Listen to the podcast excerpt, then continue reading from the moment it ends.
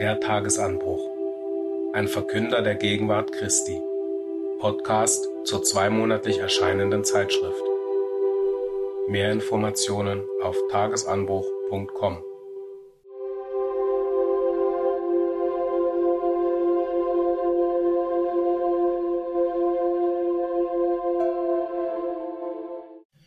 Inhalt zur Ausgabe Juli-August 2023 Jahrgang 73 Nummer 4 Lichtstrahlen.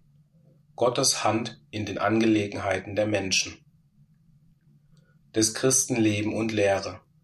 O ihr Korinther. Dies erwäget etwas Besseres, unsere himmlische Berufung. Der umgestaltende Einfluss des Gedanken. Mitteilungen Heimgang Bruder Bogdan Schegidewitsch Informationen zur Deutsch-Französischen Versammlung 2023 Informationen zur Durchführung der Internationalen Versammlung 2024 Möglichkeit des Bezugs einer nur Online-Ausgabe des Tagesanbruchs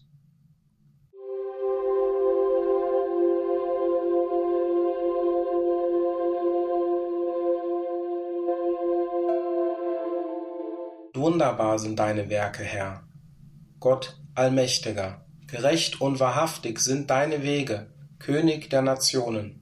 Wer sollte nicht fürchten, Herr, und verherrlichen deinen Namen? Denn du allein bist heilig, denn alle Nationen werden kommen und vor dir anbeten, weil deine gerechten Taten offenbar geworden sind. Offenbarung 15, 3 und 4 in einer Welt, die von Schwierigkeiten und Unsicherheiten gekennzeichnet ist, fragen viele, ob Gott wirklich an den Angelegenheiten der Menschen und ihrer letzten Zukunft interessiert ist oder nicht. Für viele scheint, dass die Kräfte des Bösen zu erfolgreich gewesen sind und dass die Zukunft nur Schwierigkeiten und Katastrophen bringen wird. Der Glaube von vielen an die Bibel und an Gott als ihren Autor ist erschüttert worden. Eine enge Prüfung der Bibel offenbart jedoch, dass Gott einen bestimmten Plan für das Menschengeschlecht hat und dass vieles davon denen offenbart worden ist, die ihre Wege dem Herrn anvertraut haben. In Epheser 1, 9 bis 11 lesen wir, indem er uns kundgetan hat das Geheimnis seines Willens nach seinem Wohlgefallen, das er sich vorgesetzt hat in sich selbst für die Verwaltung der Fülle der Zeiten, alles unter ein Haupt zusammenzubringen, das, was in den Himmeln und das, was auf der Erde ist, in ihm, in welchem wir auch ein Erbteil erlangt haben, die wir zuvor bestimmt sind, nach dem Vorsatz dessen, der alles wirkt, nach dem Rate seines Willens. Gottes Plan oder Absicht ist unveränderlich, denn wir lesen, Jahwe der Herrscharen hat geschworen und gesprochen, wahrlich, wie ich es vorbedacht, also geschieht es, und wie ich es beschlossen habe, also wird es zustande kommen. Jesaja 14, 24. Und wiederum sagt Gott durch den Propheten, also wird mein Wort sein, das aus meinem Mund hervorgeht. Es wird nicht leer zu mir zurückkehren, sondern es wird ausrichten, was mir gefällt und durchführen, wozu ich es gesandt habe. Jesaja 55, 11. Was hat Gott denn seit seinem großen Schöpfungsakt getan, von dem in dem ersten Buch Mose berichtet wird?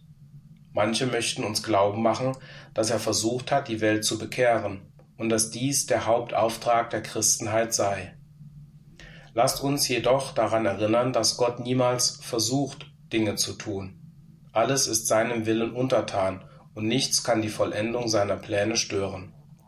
Die Bibel informiert uns darüber, dass Gott für eine Zeitperiode, von der wir als dem Patriarchenzeitalter sprechen, seine Gunst bestimmten Einzelpersonen erwiesen und mit ihnen in seiner eigenen besonderen Weise gehandelt hat. Unter diesen waren Abraham, Isaak und Jakob. Gott handelte mit ihnen durch einen Bund, in dem durch den Samen oder die Nachkommenschaft von Abraham alle Geschlechter der Erde gesegnet werden sollen 1. Mose 12, 3, 22, 16 bis 18.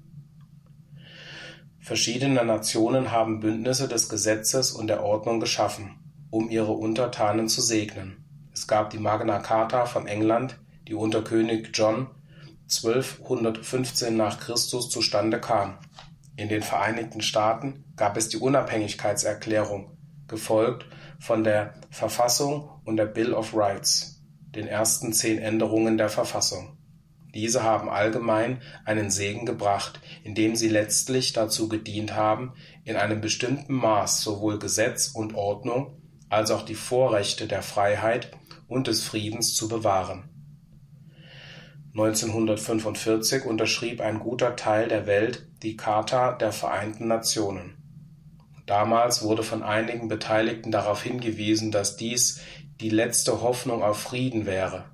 Jetzt, nach nahezu acht Jahrzehnten der schwankenden Bemühungen, zweifeln viele, ob die Vereinten Nationen viel Einfluss haben, der Erde Frieden zu bringen, jenen echten und dauernden Frieden, den das Volk so eifrig und aufrichtig wünscht. Gegenüber dem Gebäude der Vereinten Nationen in New York steht auf einer steinernen Mauer jene wundervolle Prophezeiung von Micha. Und sie werden ihre Schwerter zu Pflugmessern schmieden und ihre Speere zu Winzermessern. Nicht wird Nation wider Nation das Schwert erheben, und sie werden den Krieg nicht mehr lernen. Micha 4,3 Dies ist es, was nahezu alle Nationen wünschen, was aber keine Wirklichkeit werden kann durch die Anstrengungen von gefallenen menschlichen Wesen. Es kann nur durch den herbeigeführt werden, dem der Titel Der Friedefürst gegeben wurde. Jesaja 9,6 Der Friedefürst wird wahren und dauerhaften Frieden bringen, in Erfüllung jener außerordentlichen Erklärung, die dem Abraham von Gott gemacht wurde, als er zu ihm sagte, Geh aus deinem Land und aus deiner Verwandtschaft und aus deines Vaters Haus in das Land, das ich dir zeigen werde, und ich will dich segnen einer, und ich will dich zu einer großen Nation machen und dich segnen, und ich will deinen Namen groß machen, und du sollst ein Segen sein. Und ich will segnen, die dich segnen, und wer dir flucht, den werde ich verfluchen. Und in dir sollen gesegnet werden alle Geschlechter der Erde. 1. Mose 12, 1 bis 3. Nachdem Abraham seinen Glauben durch seine Bereitschaft, Gottes Anweisungen zu gehorchen und seinen einzigen Sohn Isaak zu opfern bewiesen hatte, sprach Jahwe wieder zu ihm und sagte, Weil du dieses getan und deinen Sohn, deinen einzigen mir nicht vorenthalten hast, werde ich dich reichlich segnen und deinen Samen mehr, sehr mehren, wie die Sterne des Himmels und wie der Sand, der am Ufer des Meeres ist. Und dein Name wird besitzen das Tor seiner Feinde. Und in deinem Namen werden sich segnen alle Nationen der Erde, darum, dass du meiner Stimme gehorcht hast. 1. Mose 22,2 und 16 bis 18. Abraham starb ohne, dass sich diese Verheißung erfüllte. Sie wurde jedoch seinem Samen bestätigt, seinem Sohn Isaak, zu dem Gott sagte, Halte dich auf in diesem Land, und ich werde mit dir sein und dich segnen, denn dir und deinem Samen werde ich alle diese Länder geben, und ich werde den Eid aufrecht halten, den ich deinem Vater Abraham geschworen habe. Und ich werde deinen Samen mehren, wie die Sterne des Himmels, und deinen Samen alle diese Länder geben. Und in deinem Samen werden sich segnen alle Nationen der Erde. Darum, dass Abraham meiner Stimme gehorcht und beobachtet hat meine Vorschriften, meine Gebote, meine Satzungen und meine Gesetze 1. Mose 26, 3 bis 5. Auch Isaak starb und die Hoffnung blieb noch unerfüllt. Gott bestätigte jedoch die Verheißung wiederum für dessen Sohn Jakob und sagte, Und dein Same soll werden wie der Staub der Erde, und du wirst dich ausbreiten nach Westen und nach Osten und nach Norden und nach Süden hin, und in dir und in deinem Samen sollen gesegnet werden alle Geschlechter der Erde. 1. Mose 28, 14. Die Verheißung wurde ebenfalls nicht in Jakobs Tagen erfüllt. Seinem Tod folgend begann Gott mit seinen zwölf Söhnen zu handeln, die die Häupter der zwölf Stämme von Israel wurden. Und Jakobs Name wurde in Israel geändert. 1. Mose 32, 28. Nun zeigte sich des Herrn Hand in seinem Handeln mit einer Nation, der Nation Israel. Jahwe sagte zu Israel als einer Nation, nur euch habe ich von allen Geschlechtern der Erde erkannt. Amos 3,2 Gottes besondere Gunst galt Israel mehr als 18 Jahrhunderte. Durch Mose gab er ihnen sein Gesetz und machte mit ihnen seinen Bund. Er sandte seine Propheten zu seinem Volk, um ihnen zu raten und sie zurechtzuweisen, wenn sie sich untreu gegenüber seinem Bund verhielten. Wenn sie sich ihm gegenüber treu erwiesen, segnete Gott die Israeliten in Korb und Backtrog und verlieh ihnen den Sieg über ihre Feinde. 5. Mose 28, 1 bis 9. Unter den Bedingungen des Gesetzesbundes wurde das Volk Israel auch mit einer Gelegenheit gesegnet, ewiges Leben zu erlangen. Dies rief jedoch zu einem völligen Gehorsam gegenüber dem Gesetz auf, was ihnen als Glieder eines durch Sünde verfluchten und sterbenden Geschlechts nicht möglich war. Gott sandte seinen Sohn. Nahe dem Ende der besonderen Zeit der Gunst Israels war Gottes Hand offensichtlich in dem größten, dem Menschen bekannten Ereignis. Er sandte seinen geliebten Sohn, um die Menschheit von dem Fluch der Sünde und des Todes zu erlösen. Der Prophet Jesaja schrieb, Das Volk, das in Finsternis wandelt, hat ein großes Licht gesehen. Die da wohnen im Lande des Todesschattens. Licht hat über sie geleuchtet. Jesaja 9,2 Jesus war das wahre Licht, das letztendlich jeden Menschen, der in die Welt kommt, erleuchten wird. Johannes 1,9 Jesus beschränkte seine Botschaft auf die Nation Israel. Somit waren die Israeliten die Ersten, die die Einladung erhielten, seine Jünger zu werden. Jesus sagte zu seinen Aposteln, Geht nicht auf einen Weg der Nationen und geht nicht in eine Stadt der Samariter, geht aber vielmehr zu den verlorenen Schafen des Hauses Israel. Indem ihr aber hingeht, predigt und sprecht, das Reich der Himmel ist nahe gekommen. Matthäus 10, 5 bis 7. Nur eine kleine Minderheit der Israeliten nahmen Jesus an, und nach seiner Auferstehung wies er seine Jünger an, seine Zeugen zu sein auf der ganzen Erde. Apostelgeschichte 1, 8. Der Zweck dieses weltweiten Zeugnisses ist jedoch nicht der gewesen, jeden zu bekehren, ein Nachfolger in den Fußstapfen Jesu zu werden, sondern, wie von Jakobus festgestellt wird, wünschte Gott aus der Welt ein Volk für seinen Namen zu nehmen, das mit Jesus an dem zukünftigen Werk der Segnung der Menschheit beteiligt sein sollte. Apostelgeschichte 15, 14. Der Weg, zu dem diese zu laufen eingeladen sind, ist kein leichter. Jesus sagte, dass diejenigen, die seine Jünger sein würden, sich selbst zu verleugnen und ihr Kreuz aufzunehmen und ihm nachzufolgen hätten. Matthäus 16, 24.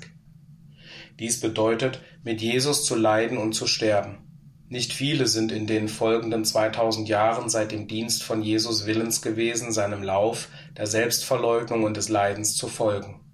Daher weist Jesus auf diese als eine kleine Herde hin, die des Vaters wohlgefallen hat, ihnen das Reich zu geben. Lukas 12, 32.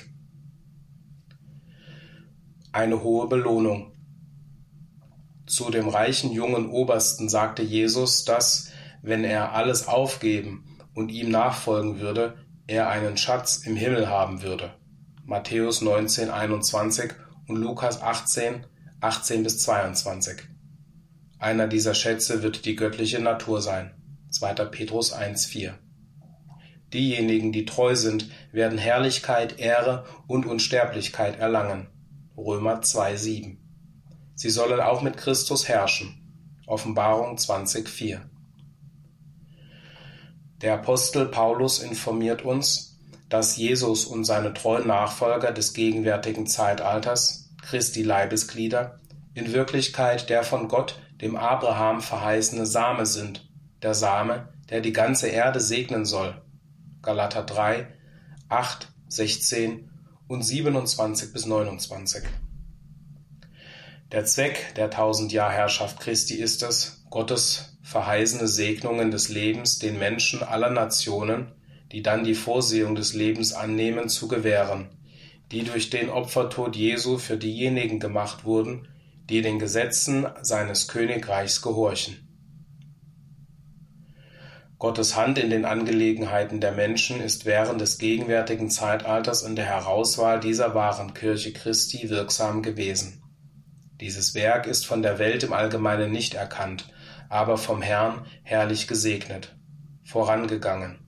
Mit dem vollendeten Werk wird Gottes Hand der ganzen Welt durch die Auswirkungen des Königreichs Christi offenbar werden. Das Wort Kirche, Ecclesia, in der griechischen Sprache bedeutet eine herausgerufene Versammlung. Nachdem diese Klasse aus der Welt herausgerufen worden ist, wird allen anderen eine Gelegenheit gegeben, zu hören und zu gehorchen. Jakobus sagte, dass dann der Rest der Menschen und alle Nationen eine Gelegenheit haben werden, den Herrn zu suchen. Er erklärt auch, dass dies von jeher bekannt ist. Apostelgeschichte 15, 14 bis 18. Ein neuer Tag. Wir glauben, dass Gottes Werk der Erwählung dieses Volkes aus der Welt, um Mitherrscher in Christi Königreich zu sein, nahezu vollendet ist, was auch bedeutet, dass die Zeit für die Erleuchtung und Befreiung der Welt nahe ist. Wir leben heute in der wichtigsten Zeitperiode der Weltgeschichte. Nur wenig erkennen die Menschen bis jetzt, dass sich Gottes Hand in den gegenwärtigen Weltereignissen zeigt, sogar wie es in Prophezeiungen der Bibel vorhergesagt wird. Finsternis bedeckt noch die Erde. Aber bald wird das Volk die Morgendämmerung eines neuen Tages erkennen, eines Tages, der sozusagen in Wolken der Drangsal geboren wird. Dieser neue Tag dämmert heran als ein Resultat des zweiten Kommens von Jesus. Das klare Zeugnis der Bibel ist, dass Jesus als ein herrliches, göttliches Wesen zurückkehrt, unsichtbar für menschliche Augen, aber mit aller Macht die Angelegenheiten des Menschen in Übereinstimmung mit den göttlichen Anweisungen zu lenken. Jesus sagte zu seinen Jüngern, Noch ein kleines, und die Welt sieht mich nicht mehr. Ihr aber seht mich, weil ich lebe, werdet auch ihr leben. Johannes 14, 19. Die wahren und treuen Nachfolger Jesu werden fähig sein, ihn zu sehen, weil sie in der Auferstehung zur gleichen göttlichen Natur erhoben werden, die er besitzt. Johannes schrieb, wir wissen, dass, wenn es offenbar werden wird, wir ihm gleich sein werden, denn wir werden ihn sehen, wie er ist, nicht wie er war, in den Tagen seines Fleisches.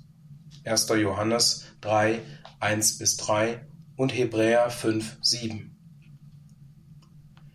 Während des irdischen Dienstes von Jesus von annähernd 20 Jahrhunderten fragten ihn seine Jünger, was die Zeichen seines zweiten Kommens oder Gegenwart, griechisch Parousia, sein würden. Er sagte, dass dann auf der Erde Bedrängnis der Nationen in Ratlosigkeit sein würde, bei brausendem Meer und Wasserwogen, in dem die Menschen verschmachten vor Furcht und Erwartung der Dinge, die über den Erdkreis kommen, denn die Kräfte der Himmel werden erschüttert werden. Und dann werden sie den Sohn des Menschen kommen sehen in einer Wolke mit großer Macht und Herrlichkeit. Lukas 21, 25 bis 27. Vieles von diesem ist symbolische Sprache. Die Welt wird Jesus sehen in einer Wolke. Ein ähnlicher Gedanke wird in Offenbarung 1.7 ausgedrückt. Eine buchstäbliche Wolke verbirgt etwas. Hier jedoch werden die Wolken benutzt, um die von Jesus beschriebene Drangsal und Not zu symbolisieren. Diese Drangsal wird letztlich der ungläubigen Welt helfen zu sehen oder die Hand Gottes in den Angelegenheiten der Menschen zu erkennen durch die Zerstörung ihrer eigenen sündigen Gesellschaftsordnung oder Welt. Matthäus 24, 21 und 22. Dies ist die Welt, über die Satan jetzt Gott und Fürst ist. 2. Korinther 4, 4 und Johannes 16, 11. Es ist eine böse Welt. Galater 1, 4. Es ist die Vernichtung dieser Welt, die in der Bibel vorhergesagt wird nicht aber der Verbrennung des buchstäblichen Planeten Erde. 1. Johannes 2, 15 bis 17 und Prediger 1, 4. Wir können uns freuen, dass diese gegenwärtige böse Welt zu Ende geht. Jesus sagte, dass die Drangsal, die am Ende des Zeitalters über die Welt Satans kommen soll, so groß sein würde, dass, wenn die Zeitperiode nicht abgekürzt würde, alles Fleisch vernichtet würde. Er versicherte uns jedoch, dass diese große Zeit der Drangsal durch Jesus und seine treuen Nachfolger, die Auserwählten, verkürzt würde, die ihre göttliche Macht ausübend in die menschlichen Angelegenheiten einschreiten würden, durch die Aufrichtung des messianischen Königreichs. Daniel 12, 1 und Matthäus 24, 22. Eine andere Kundgebung der Hand Gottes in den Angelegenheiten der Menschen wird durch den Propheten Daniel vorhergesagt. In einer Bezugnahme auf die Herrscher der Erde in dem Endteil des gegenwärtigen christlichen Zeitalters sagt Daniel, und in den Tagen dieser Könige wird der Gott des Himmels ein Königreich aufrichten, welches ewiglich nicht zerstört und dessen Herrschaft keinem anderen Volk überlassen werden wird. Es wird alle jene Königreiche zermalmen und vernichten, selbst aber ewiglich bestehen. Daniel 2, 44. In Zephania 3, 8 und 9 lesen wir, Darum hart auf mich, spricht Jahwe, auf den Tag, da ich mich aufmache zur Beute, denn mein Rechtsspruch ist, die Nationen zu versammeln, die Königreiche zusammenzubringen, um meinen Grimm über sie auszugießen, die ganze Glut meines Zornes, denn durch das Feuer meines Eifers wird die ganze Erde verzehrt werden. Denn alsdann werde ich die Lippen der Völker in reine Lippen umwandeln, damit sie alle den Namen Jahwes anrufen und ihm einmütig dienen. Dies ist eine machtvolle Sprache. Sie zeigt deutlich Gottes Hand in den Angelegenheiten der Menschen, die der laufenden gesellschaftlichen Ordnung der Welt ein Ende bereitet und eine neue Ordnung einrichtet, in der alle Völker dem Herrn einmütig dienen. Wir freuen uns darüber, dass die völlige Erfüllung der Prophezeiung so nahe bevorsteht dass Gott bald durch Christus und seine auferstandene wahre Kirche eine reine Botschaft der Wahrheit an das Volk richten wird, die bewirkt, dass die Erkenntnis seiner Herrlichkeit die ganze Erde bedecken wird, wie die Wasser den Meeresgrund. Jesaja 11, 9 und Habakkuk 2, 14. Jahrhunderte bevor Jesus bei seinem ersten Advent auf die Erde kam, sagte der Prophet Jesaja voraus: denn ein Kind ist uns geboren, ein Sohn uns gegeben, und die Herrschaft ruht auf seiner Schulter, und man nennt seinen Namen wunderbarer Berater, starker Gott, Vater der Ewigkeit, Friedefürst. Die Mehrung der Herrschaft und der Friede werden kein Ende haben auf dem Thron Davids und über sein Königreich, um es zu befestigen und zu stützen durch Gericht und Gerechtigkeit von nun an bis in Ewigkeit.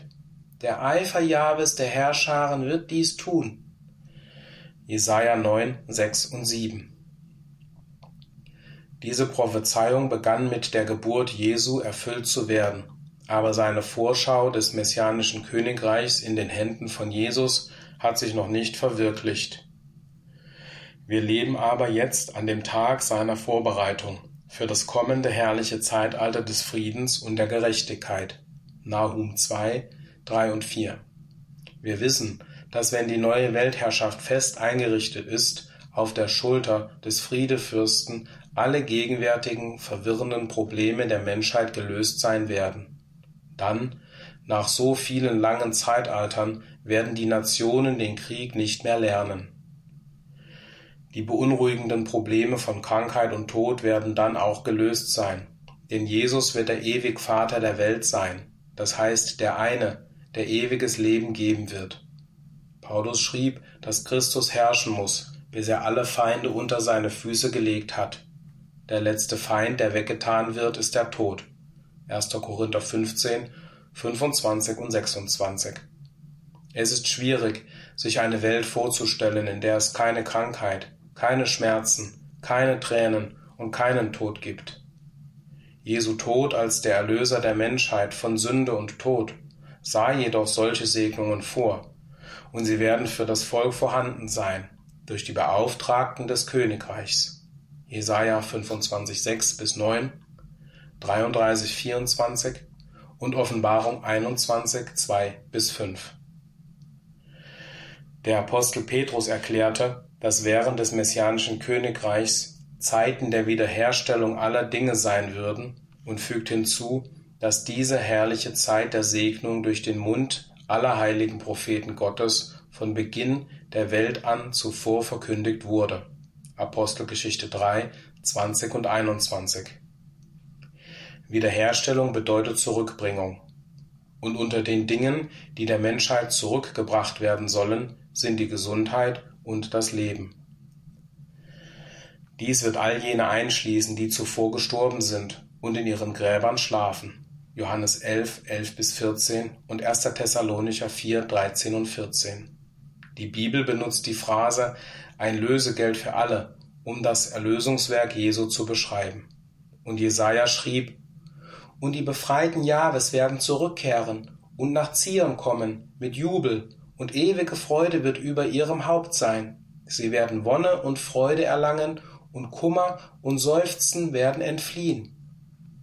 1. Timotheus 2, 3 bis 6 und Jesaja 35, 10. Dann werden alle den wahren Gott kennen, von ihrem kleinsten bis zu ihrem größten, spricht Jahwe. Jeremia 31, 34.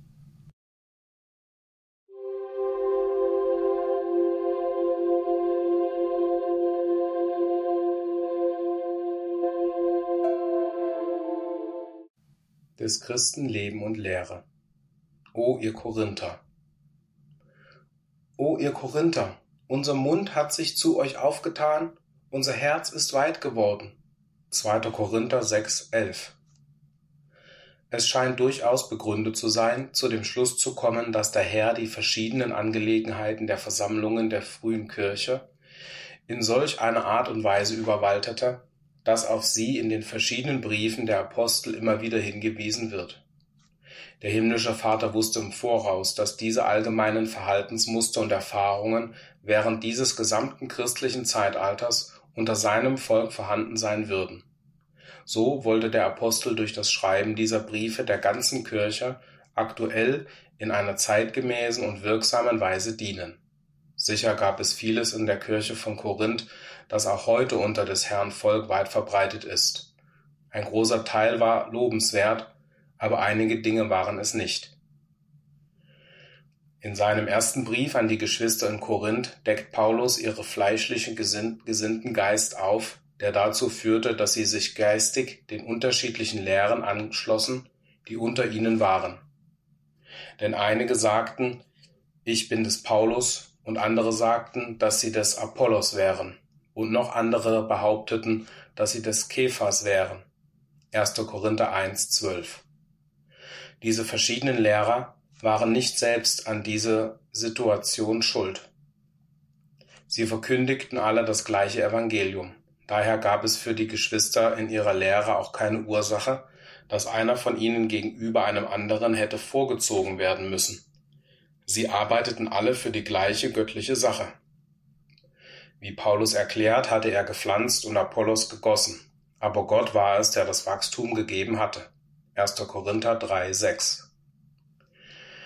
Die Tatsache, dass es in des Herrn Dienst für alle Geschwister einiges zu tun gab und die Wichtigkeit, Christus als das einzige Haupt der Kirche anzuerkennen, werden in vielen Details im zwölften Kapitel dieses ersten Briefes fortgesetzt.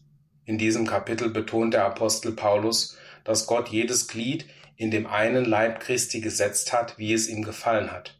Verse 12 und 18. Im Hinblick auf die Situation, die unter den Brüdern von Korinth herrschte, war diese Erklärung sehr wichtig, und sie hat sich für des Herrn Volk zu jeder Zeit bis einschließlich heute als sehr angemessen erwiesen. Die Kirche ist beauftragt, das Licht der Welt zu sein. Matthäus 5,14.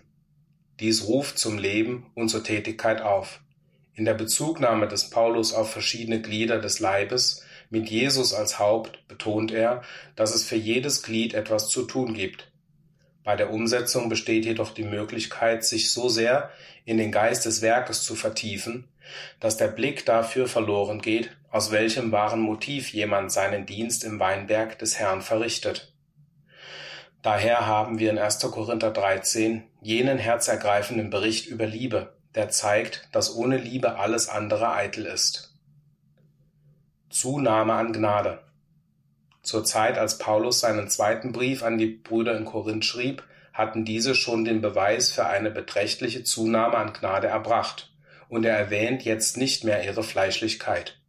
Der Apostel deutet an, dass sie jetzt die Tatsache viel mehr wertschätzen, dass Christus allein ihr Haupt war, da sie sagten, der uns aber mit euch festigt in Christus und gesalbt hat, ist Gott, der uns auch versiegelt und die Anzahlung des Geistes in unsere Herzen gegeben hat. 2. Korinther 1, 21 und 22. Trotzdem gab es einen Punkt, der einigen der korinthischen Brüder letztlich noch nicht klar war. Dies bezog sich auf Paulus Stellung der Autorität in der Kirche als einer der zwölf Apostel des Lammes. In der Eröffnung des dritten Kapitels weist er milde darauf hin, indem er fragt, Fangen wir wieder an, uns selbst zu empfehlen? Am Ende des Briefes berührt er sehr bestimmt diesen Punkt, indem er betont, denn ich meine, dass ich den übergroßen Aposteln in nichts nachgestanden habe. 2. Korinther 11, 5. Paulus erwähnte diesen Punkt nicht, um sich selbst zu verherrlichen, sondern er bemerkte die Gefahr, in der sie waren, dass sie nicht erkannten, dass er unter der Inspiration des Geistes sprach. Sich scheinbar zu erhöhen schien Paulus in der Tat vom menschlichen Standpunkt aus töricht zu sein. Er schrieb, Lasst euch doch ein wenig Torheit von mir gefallen, doch ihr ertragt mich ja auch. Denn ich eifere um euch mit Gottes Eifer, denn ich habe euch einem Mann verlobt, um euch als eine keusche Jungfrau vor den Christus hinzustellen. Ich fürchte aber, dass wie die Schlange Eva durch ihre List verführte, so vielleicht euer Sinn von der Einfalt und Lauterkeit Christus gegenüber abgewandt und verdorben wird. 2. Korinther 11, 1 bis 3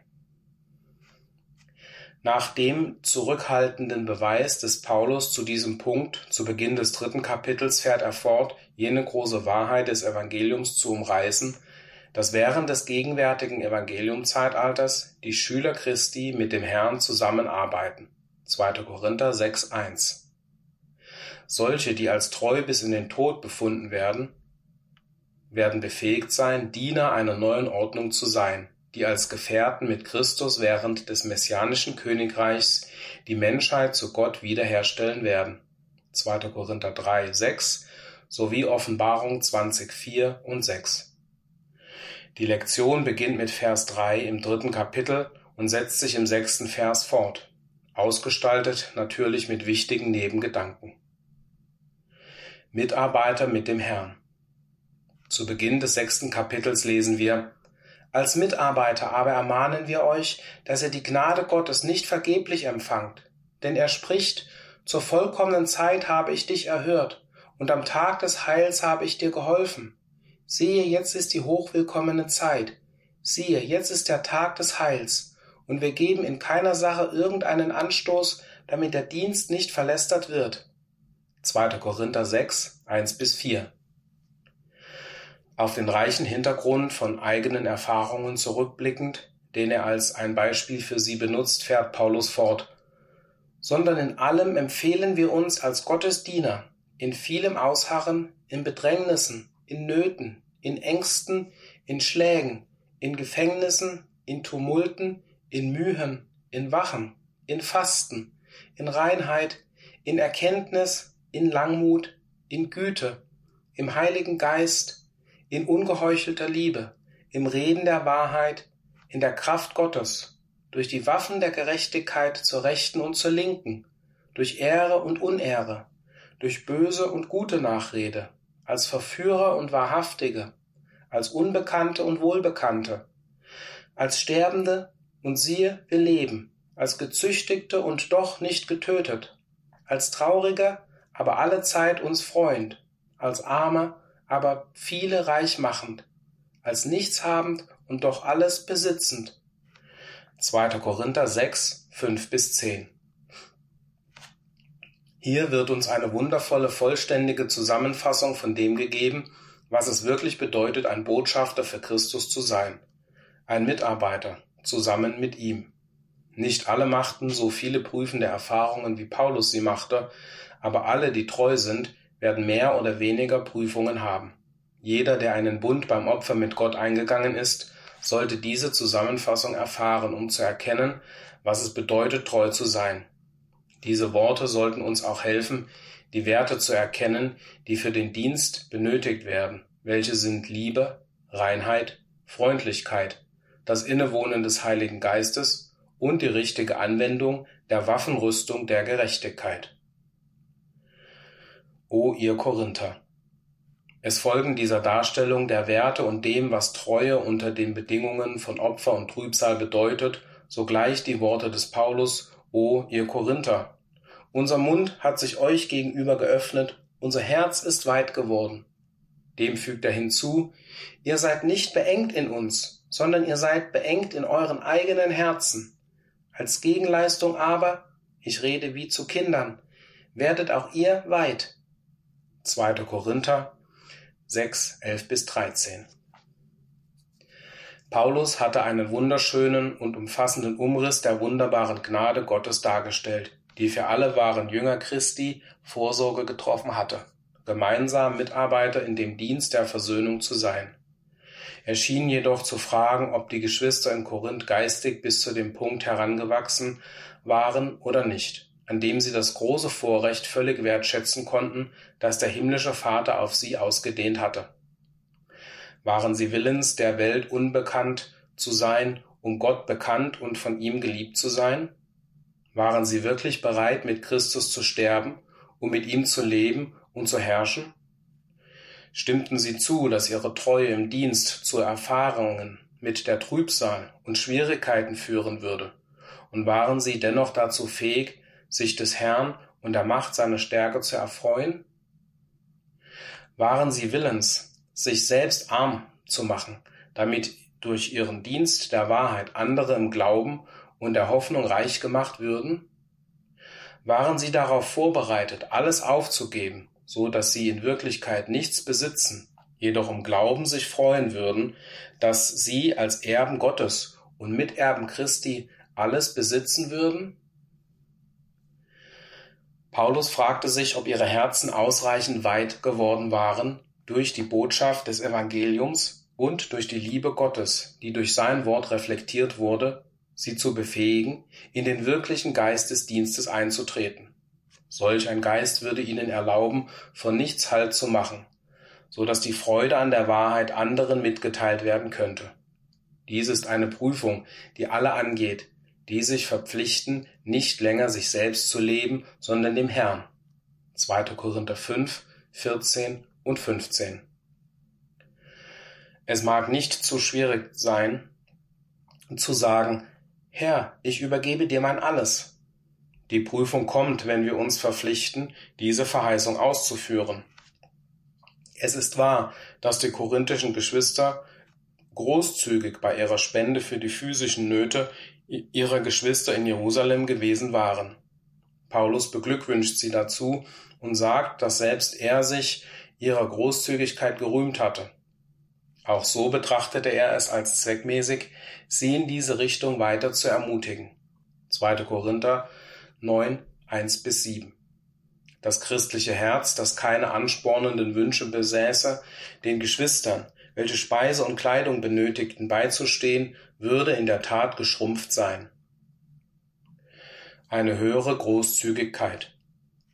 Der Dienst der Wahrheit rief jedoch zu einer höheren Art der Großzügigkeit auf, einer Großzügigkeit, die auf Glauben beruhte und durch die geistigen Nöte anderer inspiriert wurde. Es war ein solcher Dienst, der auch oft zu Bedrängnissen, zu Schlägen, ins Gefängnis, zu Tumulten führte. Sie konnten Geld spenden zur Hilfe für ihre Geschwister, die in Not waren, und mit ihrer Wertschätzung belohnt werden. Wenn sie jedoch treu Zeugnis gegenüber der Wahrheit ablegten, konnte das unmittelbare Ergebnis leicht zu einer Trübsal oder eben bitterer Verfolgung führen. Treue Diener der Versöhnung zu sein, ist immer eine Prüfung für die Geweihten gewesen. Jesus ermahnt uns, zuerst nach dem Königreich Gottes zu trachten und den materiellen Nöten und Unterstützungen des Lebens eine zweitrangige Bedeutung einzuräumen. Matthäus 6,33 wir beginnen mit der Entschlossenheit, durch seine Ermahnungen geleitet zu werden und Stärke bei dem Herrn zu suchen, damit wir in ihr fortfahren, denn wir stehen immer in Gefahr, im Gutes tun zu ermüden. Galater 6,9. Wir können nicht vermuten, dass der Herr zufrieden sein wird, wenn wir ihm nur das geben, was vom Leben übrig bleibt. Sicher wird kein Geweihter des Meisters eine solche Haltung vertreten. Ein allgemeiner Ausdruck in der Welt, der ein lebenslanges edles Ziel und die Anstrengungen der Mehrheit der Menschen umschreibt, ist der Lebensunterhalt, der verdient werden muss. Die meisten vom Volk des Herrn finden es ebenso notwendig, für ihren Lebensunterhalt zu sorgen. Gewöhnlich sollte nichts erlaubt sein, dieser wichtigen Verantwortung im Wege zu stehen. Diejenigen in der Familie, die beschäftigt sind, bleiben nicht der Arbeit fern, weil das Wetter ungünstig ist oder weil jene, die mit ihnen direkt zusammenarbeiten, unsympathisch sind. Es gilt, einen Lebensunterhalt zu verdienen und den ungünstigen Umständen, die mit der Aufgabe verbunden sind, wird nicht gestattet, das zu beeinträchtigen. So sollte es auch bei uns sein, als den Jüngern Christi. Geistig ausgedrückt verdienen wir auch einen Lebensunterhalt, indem wir nach der Herrlichkeit, Ehre und Unsterblichkeit nach ewigem Leben streben. Römer 2,7. Soweit es das Fleisch betrifft, gibt es vieles, das sich ungünstig auf unsere Anstrengungen auswirkt. Wir müssen alles aufgeben, um alle Dinge zu besitzen. Zuletzt müssen wir tatsächlich sterben, um zu leben. Sollten wir etwa weniger hingebungsvoll gegenüber der Aufgabe sein, den Preis der hohen Berufung Gottes in Christus Jesus zu erlangen, als wir es bei der Absicherung der physischen Nöte dieses zeitlichen Lebens sind? Philippa 3, 13 bis 15. Das weite Herz. Paulus versicherte den korinthischen Geschwistern, dass sein Herz sowohl ihnen gegenüber als auch der Förderung des allgemeinen Dienstes weit wäre. Jedoch war er, was ihre Herzen betraf, sich dessen nicht so sicher. Er hatte alles, was er konnte, getan, um ihr Verständnis und ihre Liebe zu erweitern. Doch schrieb er, Ihr seid nicht beengt in uns, sondern ihr seid beengt in euren eigenen Herzen. 2. Korinther 6,12 Das griechische Wort, das hier als beengt übersetzt wird, bedeutet Enge des Raumes oder eingeschränkt sein. Die korinthischen Geschwister hatten ihre eigene Kraft zu lieben und zu dienen eingeschränkt. Sie waren in ihrer Sicht, was den, Herr, was den Dienst für den Herrn und die Geschwister betraf, gehemmt. Sie hatten nicht den Geist der Liebe ergriffen, der Gott dazu veranlasste, seinen eingeborenen Sohn zu geben, damit Sünder mit ihm versöhnt würden und Leben erlangen konnten. Ihre Vorurteile und ihre Ängste standen ihnen bei einem von ganzem Herzen ausgeführten Dienst der Versöhnung im Wege. Kapitel 10, Vers 7 dieses Briefes könnte einen dieser Gründe offenbaren, warum die Korinther in ihrer Haltung so beengt waren. Wir zitieren Seht, seht doch auf das, was vor Augen ist. Wenn jemand sich zutraut, dass er Christus angehört, so denke er andererseits dies bei sich selbst, dass, wie er Christus angehört, so auch wir.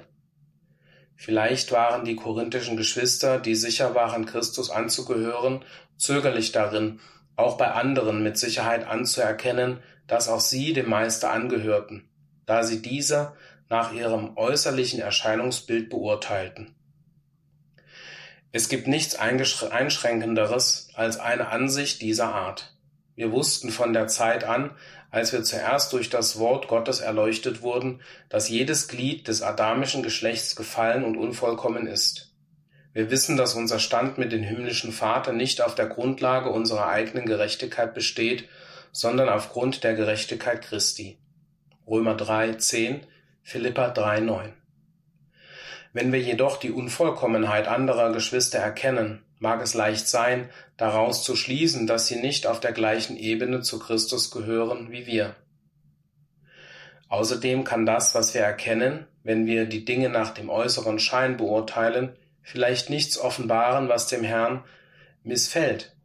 Es ist vielleicht auch nur, dass der andere Bruder oder die Schwester sich von uns in irgendeiner Weise unterscheidet.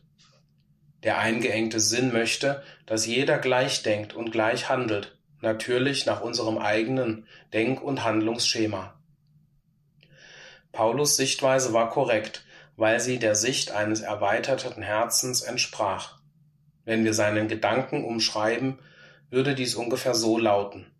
Du hast Vertrauen, dass du dem Christus angehörst und dich der Segnungen des Herrn erfreust. Aber erinnere dich daran, dass ich das gleiche Vertrauen habe. Wir beide glauben, dass wir danach streben, dem Herrn zu gefallen. Ich mag einige der Dinge, die du sagst und tust, vielleicht nicht. Und du magst oft verärgert sein über mich, aber dies gibt uns keinen Grund, einer den anderen zu verurteilen. Eine solche Sichtweise nimmt Paulus später auch ein, als er später an Timotheus schreibt, dass der Herr die kennt, die sein sind. 2. Timotheus 2, 19. Nicht Großzügigkeit gegenüber den Prinzipien.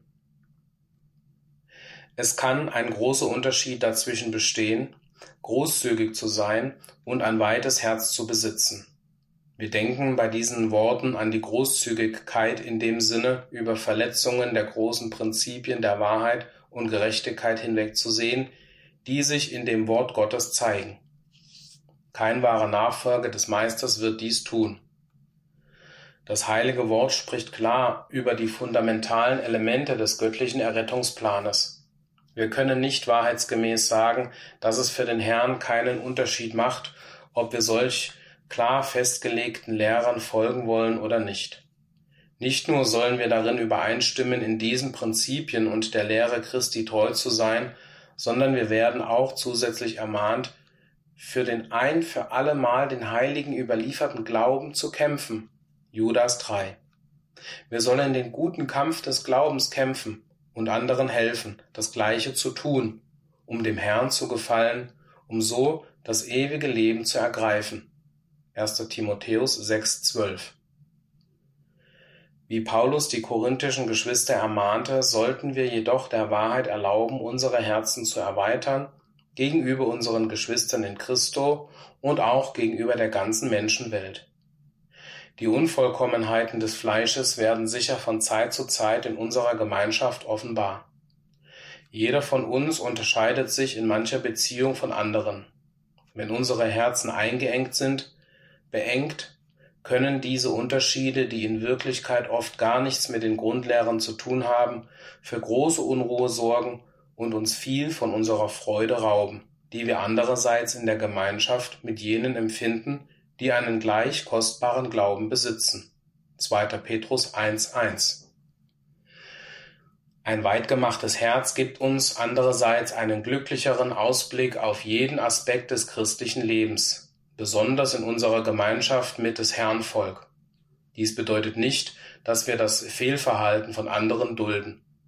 Trotzdem sollten wir unsere Geschwister in Christo annehmen, weil sie die von Gott gerufenen sind und uns daran erinnern, dass dem Herrn, als er sie gerufen hat, all jene Eigenschaften und Charakterzüge, die sie besaßen, bekannt waren, die uns vielleicht sehr stören. Außerdem wird es uns helfen, unsere Herzen weit zu halten, wenn wir uns gelegentlich erinnern, dass auch wir Eigenschaften besitzen, die andere ebenso störend empfinden. Es war die Weite des Herzens des Paulus, das ihn befähigte, sich zu freuen, dass das Evangelium verkündigt wurde, auch wenn das Motiv, mit dem einige es verkündigten, zu seinen Leiden beigetragen hatte. Philippa 1, 15 bis 18.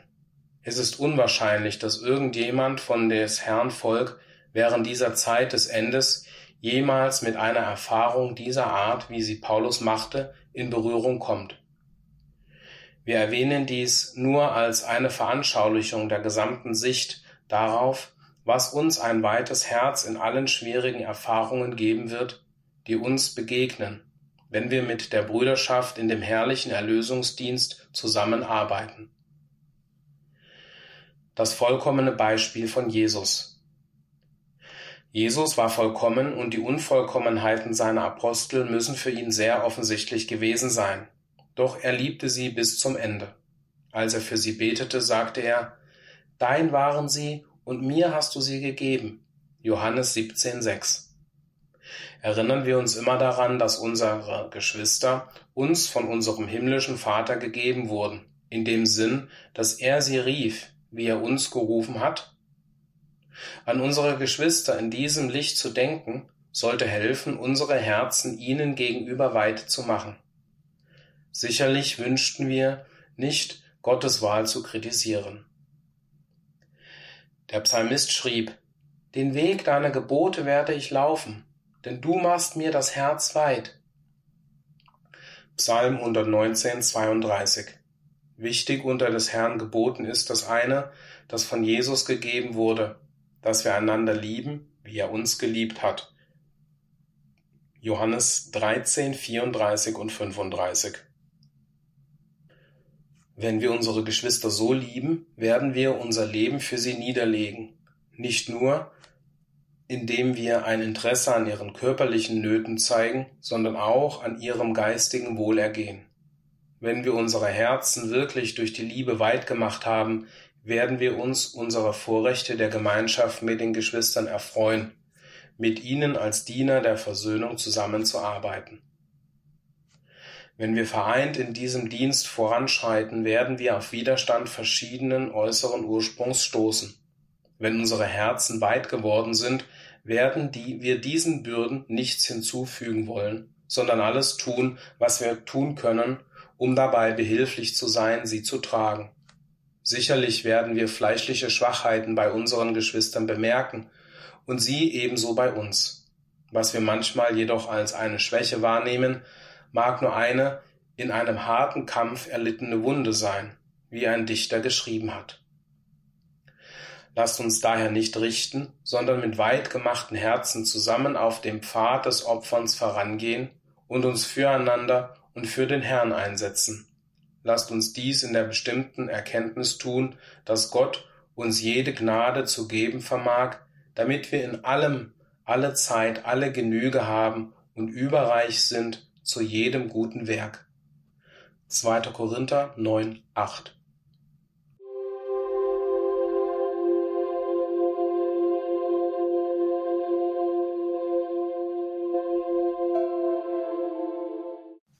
dies erwäget.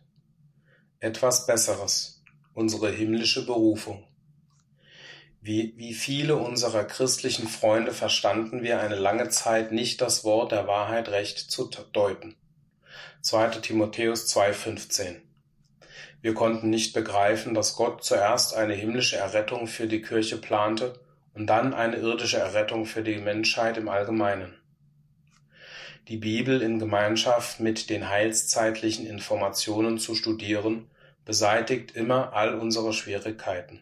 Sie zeigt uns, dass die Verheißung, dass die Erlösten jeder unter seinem Weinstock und unter seinem Feigenbaum sitzen und das Werk ihrer Hände genießen werden.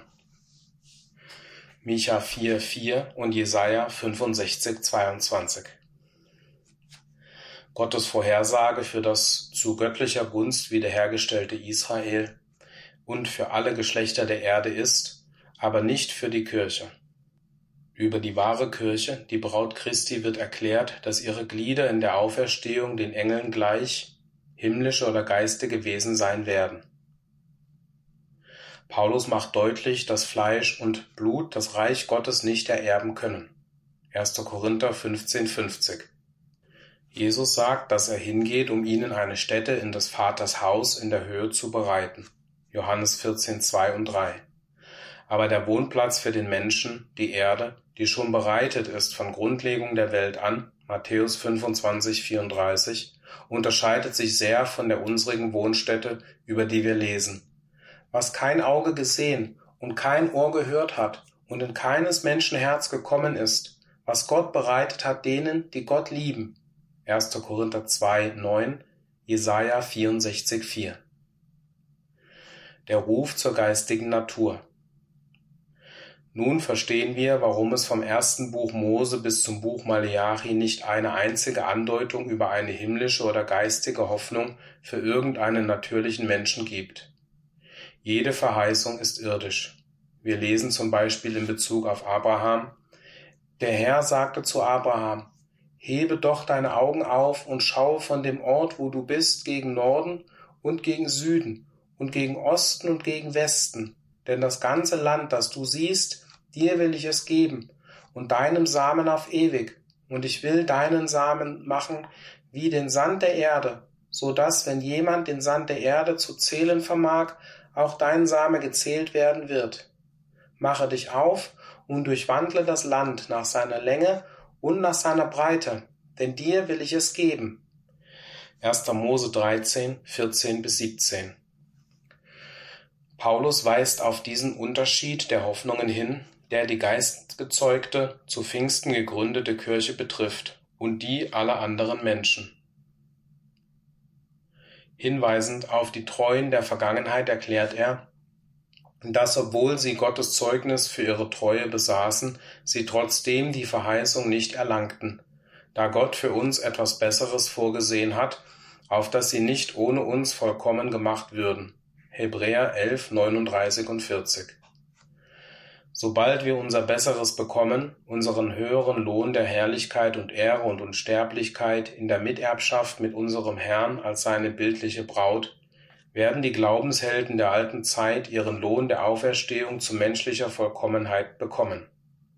In dem Königreich des Messias werden jene vollkommenen Menschen die Fürsten auf der ganzen Erde sein. Psalm 45, 16. Dann werden die Segnungen und die Anweisungen für die arme, abergläubische, selbstsüchtige Welt von den, ein, von den geistigen zu den vollkommenen irdischen Menschen übergehen, um ihnen zu helfen, die Gehorsamen zu den Vollkommenheiten zu erheben, die durch die vollendeten Glaubenshelden illustriert werden. Wir haben von einer Sonntagsschullehrerin gehört, die ihrer Klasse etwas über den Himmel erzählte und über Pianos, Harfen, Orgeln, Pferde und Wagen, Früchte und Blumen und so weiter sprach.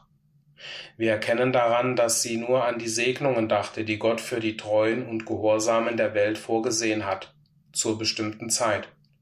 Sie hatte keine Vorstellung von den Himmeln der Himmel, die den treuen Nachfolgern Jesu auf dem schmalen Pfad verheißen sind. Der große Lehrer erklärt, dass es unmöglich ist, den Himmel mit seinen Schönheiten und Ausstrahlungen zu beschreiben. Er sagte zu Nikodemus, wenn ich euch das Irdische gesagt habe und ihr glaubt es nicht, wie werde ich, wie werdet ihr glauben, wenn ich euch das Himmlische sage? Johannes 3, 12. In Übereinstimmung damit macht die Bibel keinen Versuch, die Himmel selbst noch ihre Bewohner zu beschreiben. Uns wird nur gesagt, dass Gott ein Geist ist, der ein unzugängliches Licht bewohnt, den keiner der Menschen gesehen hat und noch sehen kann, persönlich sehen kann. Johannes 4, 24 und 1. Timotheus 6, 16. Die Menschen müssen Gott in seinen Werken erkennen das edelste von diesen ist der vollkommene Mensch, der auf der irdischen Ebene in seiner moralischen Ähnlichkeit ein wenig niedriger als die Engel ist, die auf der geistigen Ebene sind. Das Äußerste, das sein Wort über unser himmlisches Erbteil erklärt ist, was kein Auge gesehen und kein Ohr gehört hat und in keines Menschen Herz gekommen ist, was Gott bereitet hat denen, die ihn lieben. 1. Korinther 2, 9 aber während er es ablehnt, uns über den himmlischen Zustand zu informieren, gibt uns Gott einen die Seele zufriedenstellenden Anteil. Durch den Apostel erklärt er in 1. Johannes 3, 2. Es ist noch nicht offenbar geworden, was wir sein werden. Wir wissen, dass wenn es der verherrlichte Christus offenbar werden wird, bei dem zweiten Kommen mit Macht und großer Herrlichkeit, wir ihm gleich sein werden, denn wir werden ihn sehen, wie er ist.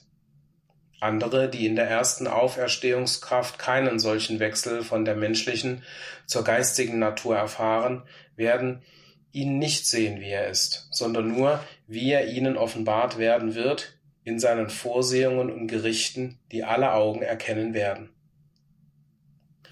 Wie zufriedenstellend dies doch ist. Es ist jenseits von allem, was wir hätten fragen oder denken können, ihm gleich. Wonach könnten wir mehr fragen? Ihm gleich, den Gott hoch erhoben hat, über jedes Fürstentum und jede Gewalt und Kraft und Herrschaft und jeden Namen, der genannt wird. Epheser 1, 21. Wir stehen erstaunt vor solch einer Gnade.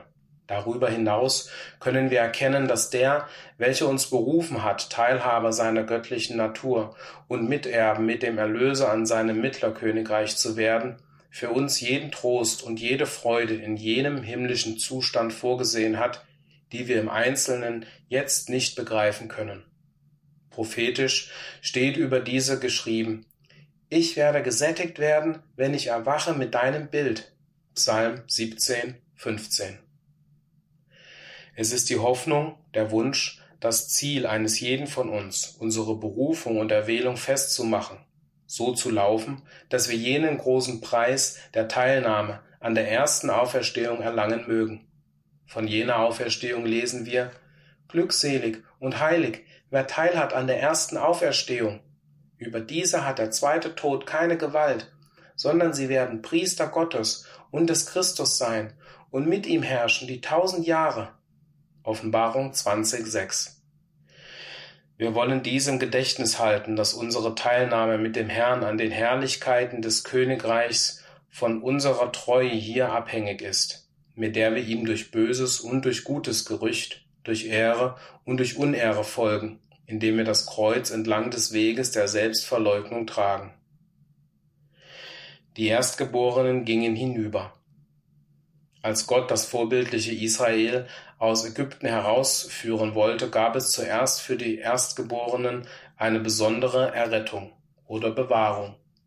In der Nacht vor der Befreiung waren alle Erstgeborenen in Todesgefahr und wurden nur dann gerettet, wenn sie unter das Blut des Passalammes kamen. Wir erkennen die Bedeutung dieses wundervollen Vorbildes. Paulus sagt uns, dass Christus unser Passalam ist, das für uns geschlachtet wurde. Wir haben uns ein jeder sein Fleisch angeeignet, seine menschliche Natur, die er unseretwegen geopfert hat. Wir anerkennen sein Opfer, das Blut der Versöhnung. Wir erkennen, dass dieses ganze Evangeliumzeitalter ein Gegenbild für die Nacht ist. Wir hoffen, zu den Erstgeborenen zu gehören, gezeugt von dem Heiligen Geist, die während dieser Nachtzeit von Sünde und Tod aufgrund des vergossenen Blutes des Lammes und darin für Würde geachtet werden, hinüberzugehen, des ewigen Lebens für Würde geachtet zu werden, auf der geistigen Ebene, als Glieder der Kirche der Erstgeborenen. Teilhaber der ersten Auferstehung zu Herrlichkeit, Ehre und Unsterblichkeit mit unserem Herrn und gleich ihm. Alle Erstgeborenen Israels, die hinübergingen, stellten vorbildlich das ganze Volk des Herrn dar, in allen Konfessionen und außerhalb aller Konfessionen, die jetzt vom Tod zum Leben hinübergehen. In dem Vorbild wurden jedoch die Erstgeborenen von jedem Stamm für den einen Stamm Levi, den priesterlichen Stamm, ausgetauscht, der danach den Haushalt des Glaubens bildlich darstellte. Zusätzlich teilte der Herr jenen Stamm in zwei Klassen ein. Eine kleine Handvoll wurde zu Priestern gemacht, und diese nahmen besondere Stellungen der Gunst und Beziehung, der Nähe zu Gott ein. Die übrig gebliebenen jenes Stammes wurden darin geehrt, dass sie als die Gehilfen oder Diener der Priester eingesetzt wurden. Dies ist eine bildliche Umschreibung. Die Kirche der Erstgeborenen wird aus zwei Klassen bestehen, einer kleinen Herde von Priestern und einer großen Schar von dem Haushalt des Glaubens, gegenbildliche Leviten, die dienen werden. Die kleine Herde der Priester führen ihr Opfern jetzt aus, und wenn sie treu sind, werden sie in Kürze zu einer königlichen Priesterschaft gemacht werden zu einer herrschenden Priesterschaft, zum Miterben mit dem großen König der Herrlichkeit und Hohepriesters unseres Bekenntnisses, Jesus.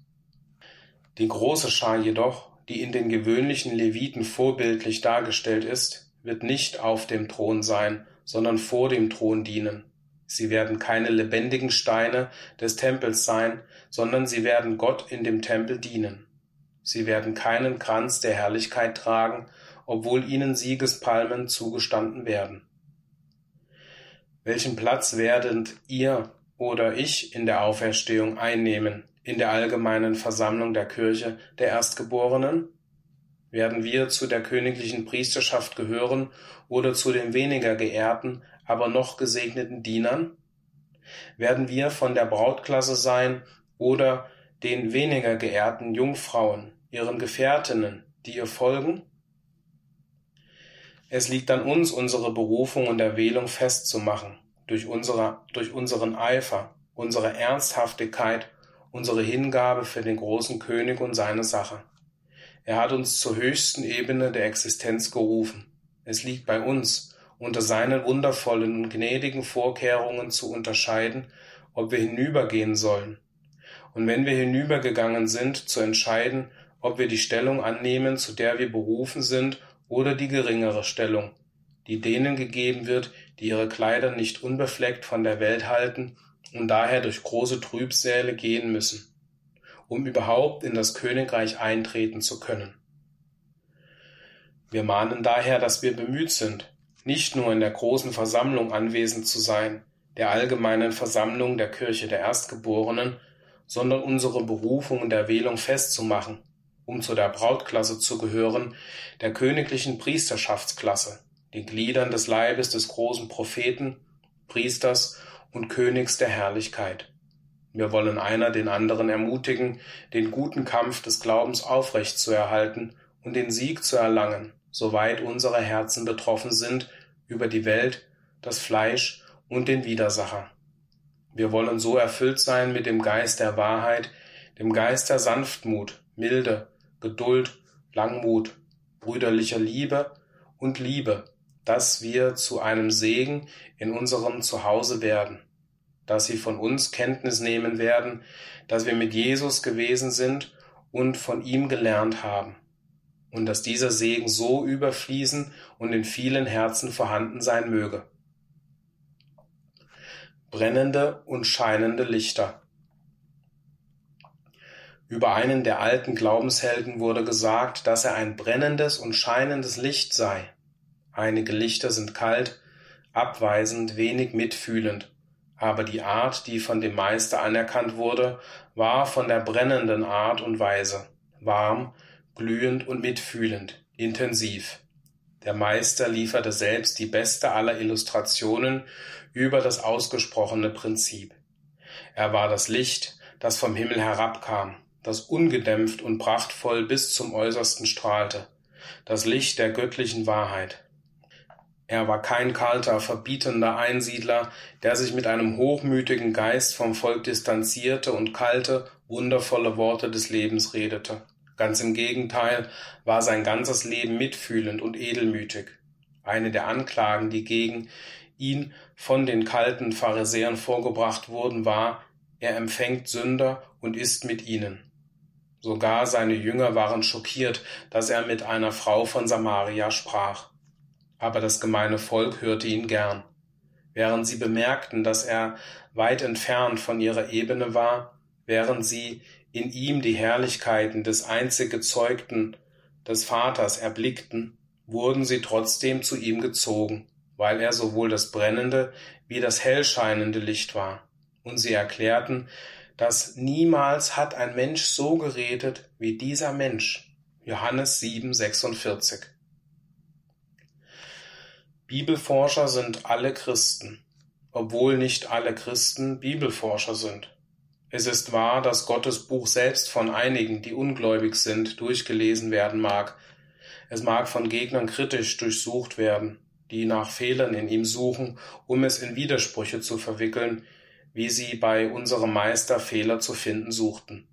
Diese sind jedoch keine Bibelforscher im passenden Sinn des Wortes, nur jene, die eine Weihung ihres Lebens für den Herrn gemacht haben und bestrebt sind, den göttlichen Willen zu erkennen, um ihr Leben danach auszurichten, um dieses Ende zu erreichen, sind in die Schule Christi eingetreten, um von ihm gelehrt zu werden. Nur solche sind von unserem Standpunkt Bibelforscher, die nach den Geheimnissen des Herrn suchen, weil sie ihn lieben und für seine herrlichen Pläne dankbar sind und sie völlig zu verstehen wünschen. Solche Bibelforscher sollten in der Welt unter unseren Mitchristen aller Glaubensbekenntnisse brennende und scheinende Lichter sein. Viele von ihnen haben leider viel von dem Geist der Welt und ermangeln den Geist der Wahrheit selbst, weil sie keine ausreichenden Bibelforscher sind. Also lasst euer Licht leuchten vor den Menschen, damit sie eure guten Werke sehen und euren Vater, der in den Himmeln ist, verherrlichen. Wir wurden nicht beauftragt, unsere Bibeln, die uns überall hin begleiten, in einer auffälligen Weise zur Schau zu stellen. Wir sind ermahnt worden, in unserem täglichen Leben die Lektionen kundzutun, die wir von ihren kostbaren Seiten gelernt haben. Da die Bibel vom Herrn vorbereitete Lampe für all diejenigen ist, die in seinen Fußstapfen gehen, so ist ein jeder von ihnen wiederum eine Lampe, die das Licht, die Erkenntnis, den Geist der Wahrheit anderen zu ihrer Zufriedenheit scheinen lassen sollte. Mit anderen Worten ist die Heilige Schrift nicht über die Menschenwelt ausgegossen worden, sondern nur über des Herrn Diener und Mägde.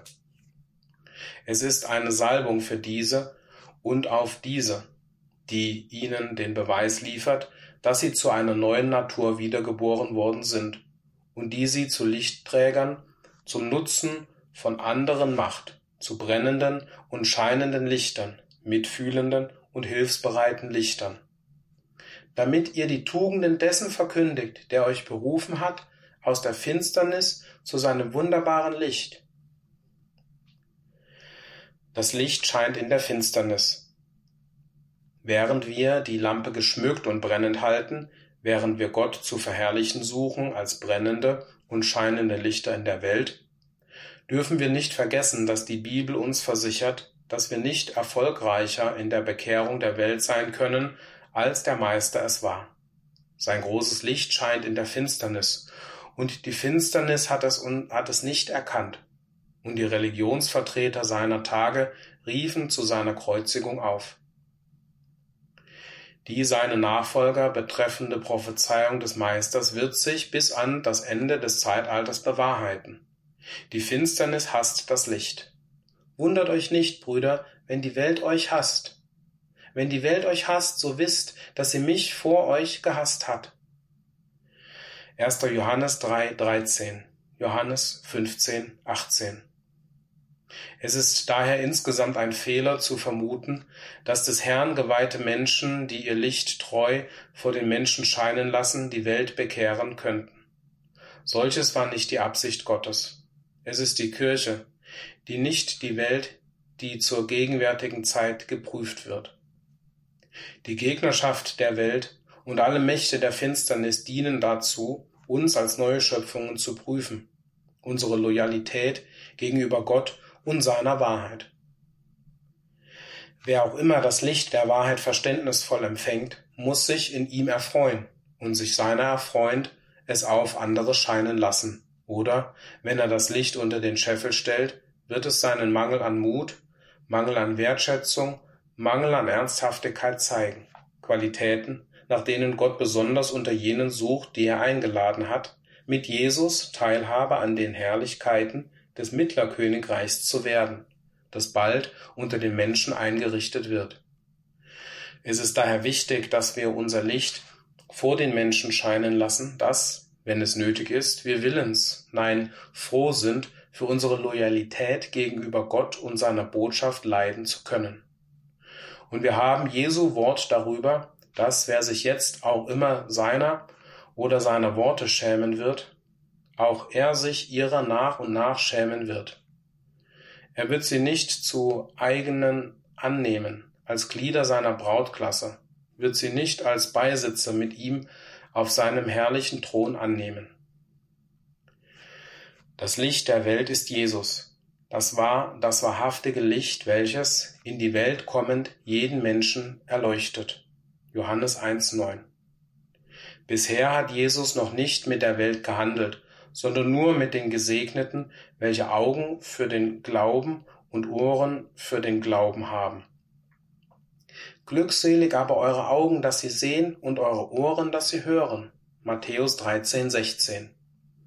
Die Zeit zur Erleuchtung der Welt wird nach dem besonderen Ruf für die Erwählten sein. Dann wird die Kirche als, als die Braut mit dem himmlischen Bräutigam auf seinem Thron sein.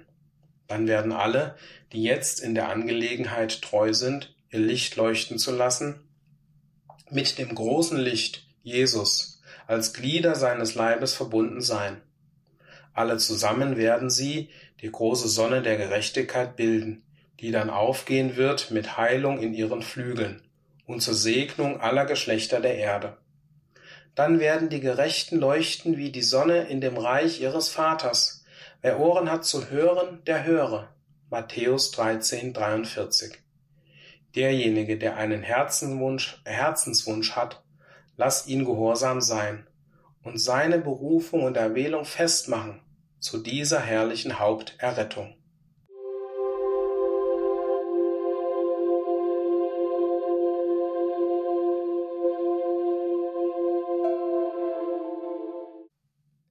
Manche Menschen mögen fragen, warum wir dies alles tun sollen. Ganz allgemein können wir antworten, damit wir das Rechte tun, denn Recht ist Recht. Aber die Begründung reicht für uns nicht aus. Während alle die Überlegenheit des Richtigen über das Falsche wertschätzen, handeln wir in unserem gefallenen Zustand jedoch erst, wenn wir es auf eine äußere Veranlassung hin müssen. So legt uns der Herr bestimmte Anreize vor. Er sagt, wenn dein Herz rechtschaffen ist, wünsche ich, dir ewiges Leben zu geben. Denn dein Herz falsch ist, dann wird es nicht von der Beschaffenheit sein, denen ich diesen, diesen Segen garantieren werde. Du wirst den zweiten Tod sterben. Vor 6000 Jahren gab es eine Prüfung. Unser erster Vater, Adam, wurde geprüft und versagte. Folglich haben wir kein Recht zu leben. Aber Gott hat durch unseren Herrn Jesus angeordnet, dass jedes Glied des adamischen Geschlechts eine weitere Prüfung bekommen soll. Der Vater ist willens, allen, die Gerechtigkeit lieben, ewiges Leben zu geben. So nehmen wir diese Bestimmung dankbar an und sagen, himmlischer Vater, willst du uns tatsächlich eine weitere Gelegenheit geben, ewiges Leben zu erlangen? Wir würden es lieben, jenes Leben zu bekommen. Wir sind sehr dankbar für diese Gelegenheit. Wir lieben Gerechtigkeit. Wenn wir uns treu gegenüber den Prinzipien der Gerechtigkeit verhalten, werden wir dann ewiges Leben bekommen? Es ist unser Wunsch, dass dein Wille in uns geschehe, dass wir Gerechtigkeit lieben und Ungerechtigkeit hassen. Dann ist es sehr gut, sagt der himmlische Vater. Ich werde dich in die Schule Christi tun, wo du Gerechtigkeit lernen wirst. Tag für Tag lernen wir in der Schule Christi. Unsere verschiedenen Erfahrungen sind ein Teil allgemeiner Anweisungen für solche, die Gerechtigkeit lieben und wünschen, vom Herrn gelehrt zu werden. Die Kernfrage unserer Prüfung wird sein, Leben oder Tod. Die Welt steht jetzt nicht im Gericht. Es gibt bis jetzt keine Möglichkeit für die Welt, das Leben zu erlangen. Während dieses Evangeliumzeitalters sind diejenigen der Kirche die einzigen, die unter diesem Bund des Opferns sind, die daher in der Prüfung auf ewiges Leben oder ewigen Tod stehen. Im nächsten Zeitalter wird die Welt ihre Gelegenheit haben, Gehorsam zu lernen. Dann wird für sie die entscheidende Frage sein, Leben oder Tod. Nur solche, die mehr als Überwinder sind, werden von der königlichen Priesterschaft sein. Es gibt keine Entschuldigung dafür, in die große Schar zu kommen. Wir wollen unsere Herzen mit aller Sorgfalt bewahren. Wir wollen über unsere Herzen wachen. Wenn sie in völliger Übereinstimmung mit Gottes Willen sind, werden wir wenig Sorge mit unseren Zungen haben. Denn aus der Fülle des Herzens redet der Mund. Matthäus 12, 34. Unser Herz ist das wundervollste Organ unseres Körpers. Die Zunge ist das sensibelste von allen unseren Gliedern. Der Herr nimmt unsere Worte als einen Index unseres Herzenszustandes. Weil wir aber unvollkommen sind, ist es für uns nicht möglich, in Worten und Taten fehlerlos zu sein. Wir sind jedoch fleißig und treu bemüht, die völlige Bemeisterung unserer Worte zu erlangen. Wir sollten besonders in Bezug auf böses Reden auf der Hut sein. Jede Tendenz zur Verleumdung ist zu prüfen. Wer auch immer von uns beschimpft wird, soll nicht zurückschimpfen. Diese Tendenzen gehören zur alten Natur. Um dem Herrn gefällig zu sein, müssen wir unsere Herzen frei halten von jeder Form des Bösen. Wenn dies getan wird, wird das Herz von dem Herrn richtig belehrt. Dann werden wir wissen, dass wir zu Gutem machen müssen, was falsch ist. Wir sind gebunden, durch und durch gebunden, es nach dem Besten unserer Möglichkeiten gut zu machen. Unser Herz muss sich selbst rechtschaffen erhalten. Mangel an modernerer Erziehung. Dieses gleiche Prinzip ist auf die ganze Welt anwendbar, obwohl nicht mit einem so weitreichenden Maßstab. Die Menschheit wird durch Gedanken und durch Erfahrungen beeinflusst. So können bösartige Kinder in einem günstigen Umfeld dazu erzogen werden, nützliche Bürger zu werden. Wir haben gesehen, wo selbst mit Leuten aus der Welt gute Lösungen erzielt wurden, ehrenhaft, gerecht, nüchtern zu leben und dass diese einen gesegneten Einfluss auf das Leben hatten, edle Männer und Frauen, obwohl diese keine Christen gewesen sein mögen. Wir haben auch das Umgekehrte gesehen, solche, die kriminell wurden, aber nicht unbedingt. Manche von ihnen wurden unter guten Bedingungen geboren, haben aber schlechte Bücher gelesen und über sündige Dinge nachgedacht. So sind die Gedanken ihrer Herzen böse gewesen anstatt gut. So neigten sie zum Böses tun, weil sie ihrem Verstand erlaubten, in eine bestimmte Richtung zu laufen und erlaubten, dass diese Gedanken tief in ihren Herzen Wurzeln schlugen wurden manche von ihnen sehr bösartig. So sehen wir, dass die allgemeine Erziehung unserer Tage in einer sehr wichtigen Beziehung Mängel aufweist. Obwohl die Schulen in mancher Weise den Vorhang des Irrtums und des Aberglaubens beseitigt haben, vermitteln sie jedoch stattdessen nicht die volle, richtige Sicht der Gerechtigkeit. Dies geschieht, weil im Allgemeinen der göttliche Charakter und die göttlichen Gesetze ignoriert werden. Es wird versucht, Ethik und Moral gänzlich getrennt von dem göttlichen Gesetz zu lehren. Aber diese Einstellung scheint den Glauben zu untergraben und die Schüler vom Glauben an einen höchsten Schöpfer zu trennen. So sehen wir, dass während die Welt wundervolle Fortschritte in der Erziehung macht, sie doch nicht ihre eigenen Ideale erreicht. Der menschliche Verstand ist in seinem verkehrten und gefallenen Zustand unfähig, das Thema der Moral von einem Standpunkt aus zu sehen, den gute Erzieher vorbringen würden. Der menschliche Sinn benötigt den Einfluss seiner höheren Organe, um den niedrigeren Organen beizustehen. Obwohl diese erzieherischen Einflüsse in vieler Hinsicht vorteilhaft sind, sind sie doch sehr schädlich in anderen. Sie vermitteln keine Verehrung für Gott und den göttlichen Willen. Daher ist das Volk nicht imstande, die besten Prinzipien zu ergreifen. Die einzigen Personen, welche die richtige Haltung einnehmen, sind diejenigen, die danach trachten, neue, den göttlichen Anordnungen angepasste Gedanken zu hegen, die den Sinn Christi übernehmen, anstatt ihre eigenen Vorstellungen und Beurteilungen, und damit in allen Dingen in ihm erwachsen werden. Dies ist unsere glückliche Stellung. Der Einfluss des Gedankens auf die Gesundheit. Es gibt eine andere Anschauung zu unserem Leittext.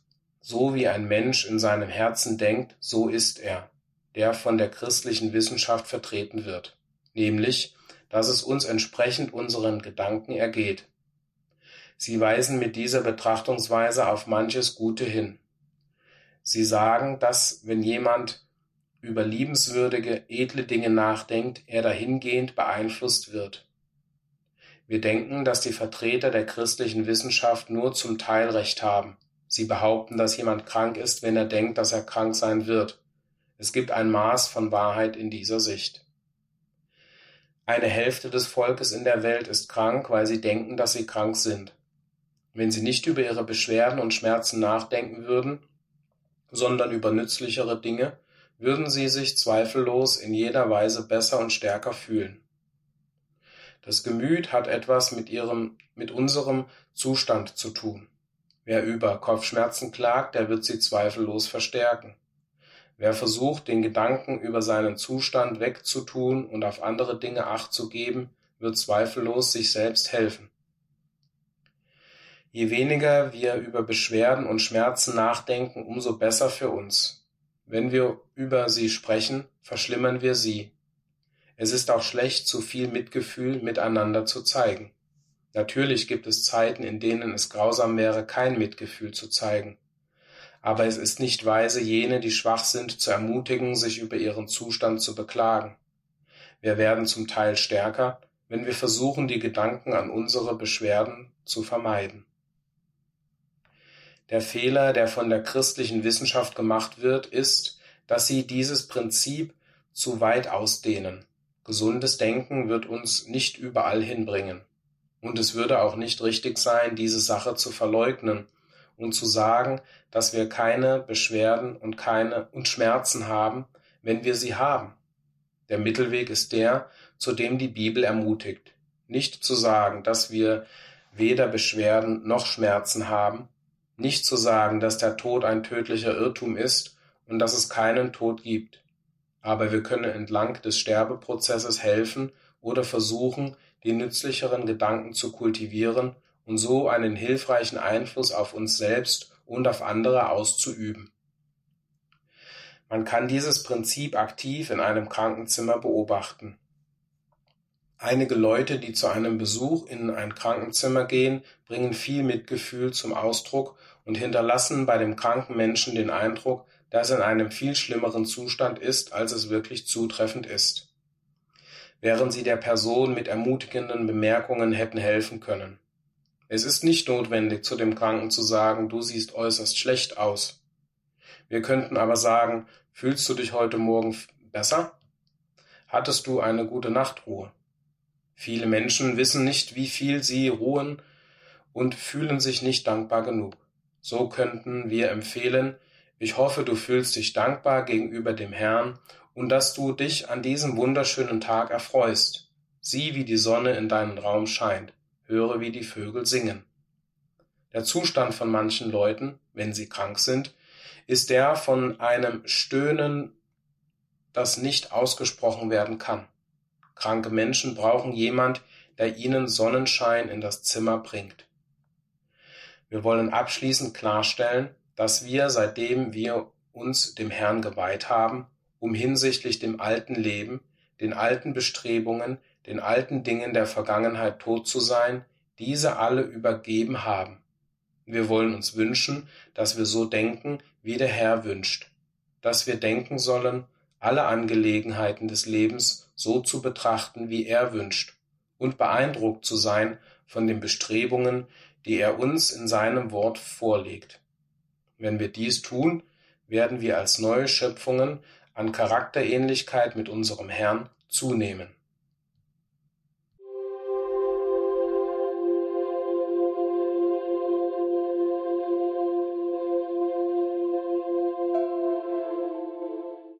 Mitteilungen am 18. Mai 2023 in seinem 72. Lebensjahr hat unser lieber Bruder Bogdan Schegidewitsch seinen irdischen Lauf vollendet.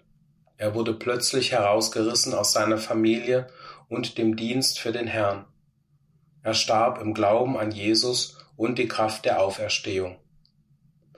Über die Entschlafenen wollen wir euch, liebe Brüder, nicht im Ungewissen lassen damit ihr nicht trauert wie die anderen, die keine Hoffnung haben. Glauben wir, dass Jesus gestorben und auferstanden ist, so glauben wir auch, dass Gott durch Jesus die Entschlafenen wiederbringen wird, auf dass sie mit ihm vereinigt werden. 1. Thessalonicher 4, 13 bis 14. Die deutsch-französische Versammlung wird auch in diesem Jahr im Herbst stattfinden. Eine Entscheidung über das Format Präsenzveranstaltung mit einer Online-Teilnahmemöglichkeit oder wieder vollständig als Online-Versammlung ist noch nicht abschließend getroffen. Auch der Termin steht noch nicht endgültig fest. Wir bitten unsere geschätzte Leserschaft daher, sich bis zur kommenden Ausgabe zu gedulden. Dann werden die Art und der Termin der Versammlung sowie Kontaktdaten für Rückfragen bekannt gegeben. Für das Jahr 2024 ist wieder die Durchführung einer internationalen Versammlung vorgesehen. Sie ist für den 6.8. bis 11.8.2024 geplant. Wir bitten unsere Leserschaft, sich bei Interesse an einer Teilnahme das Datum bereits jetzt vorzumerken. Nähere Rahmenbedingungen zum Veranstaltungsort stehen derzeit noch nicht fest. Sobald weitere Informationen vorliegen, werden wir diese hier veröffentlichen in eigener Sache. Liebe Leserinnen und Leser, seit einigen Jahren bieten wir die Möglichkeit an, die Zeitschrift Der Tagesanbruch als reine Online-Ausgabe zu erhalten.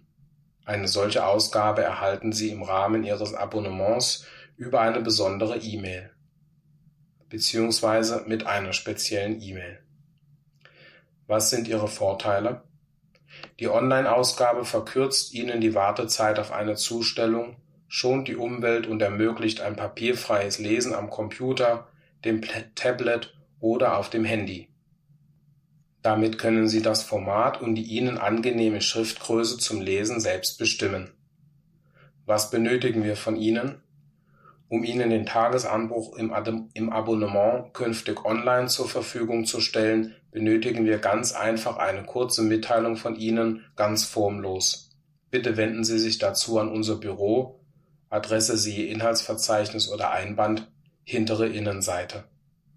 Sobald Sie Empfänger oder Empfängerin der Online-Ausgabe sind, wird Ihnen automatisch der Tagesanbruch nicht mehr in der Papierform zugestellt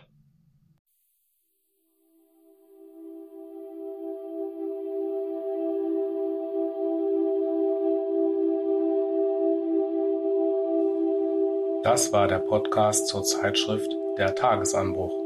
Sprecher Stefan Thieme. Musik The Dawn Chorus Instrumental von Chad Crouch.